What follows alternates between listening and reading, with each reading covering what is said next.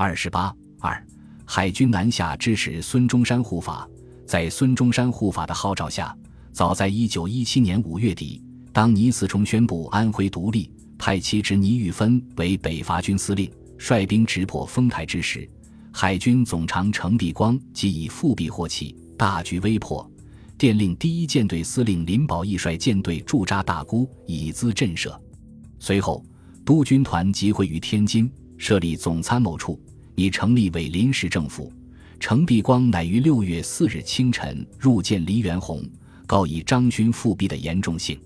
他说：“今叛都称兵，围困京邑，凌破元首，危害国家。为大总统计，宜即离京暂避其锋，免为要挟。西南各省暴力所不逮，璧光愿公率舰队护我大总统南下，号召义旅，歼除横逆。”庶几共和可保，国命有托，愿大总统速行勿已。黎元洪犹豫不决，程璧光敦促再三，但黎始终未能下决心。只要求成先行出京，集中舰队，相机行事。程璧光于六月五日离京，临行前夜访武廷芳，探寻他对时局的看法。武回答说：“国事至此，若图挽救，非一手一足之列。”孙中山、唐绍川、邵仪、岑云阶、春轩三军虽在野，未尝一日忘国事，现皆居户。君抵沪，必于记忆，国事可为也。乘九日抵沪，拜会孙中山。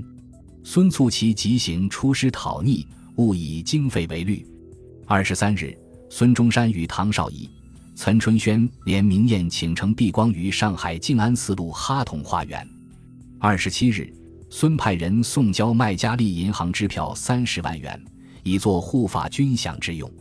七月四日，程璧光和卢永祥发表讨贼檄文，痛斥张勋复辟的狼子野心，指出造此逆谋，不特四万万人艰难缔造之共和国体将为所绝，四千年之文明国家将为所负，且逆世界进化之潮流，招万国舆论之无效。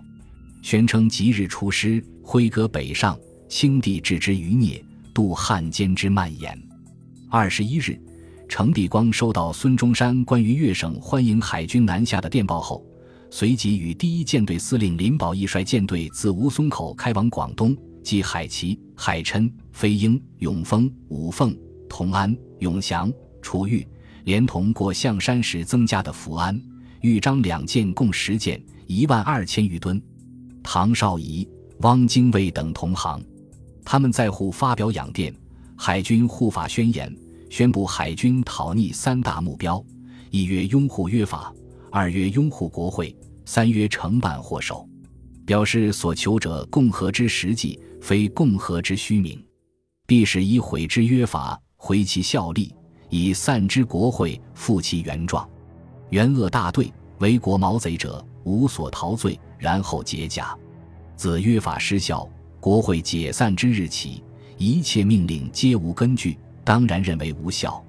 发此命令之政府当然否认。这篇宣言在段内阁通电各省征求召集临时参议院意见之前三日发表，实为响应孙中山护法号召第一声。二十四日，广东省长朱庆澜致电程璧光，热烈欢迎海军护法来粤。表示广东省政府以拥护约法、恢复国会、铲除国贼为一致之进行。八月五日，海军舰队全部抵黄埔，海军护法南下，鼓舞了正在苦斗中的孙中山，震动了段祺瑞的北京政府，激起了广东人民的革命热情，壮大了西南护法运动的声势。六日，广东各界在长堤东园集会，欢迎海军南下，到会者。数于数万，盛况空前。各界代表争先发表演说，淋漓慷慨，闻者鲜为动容。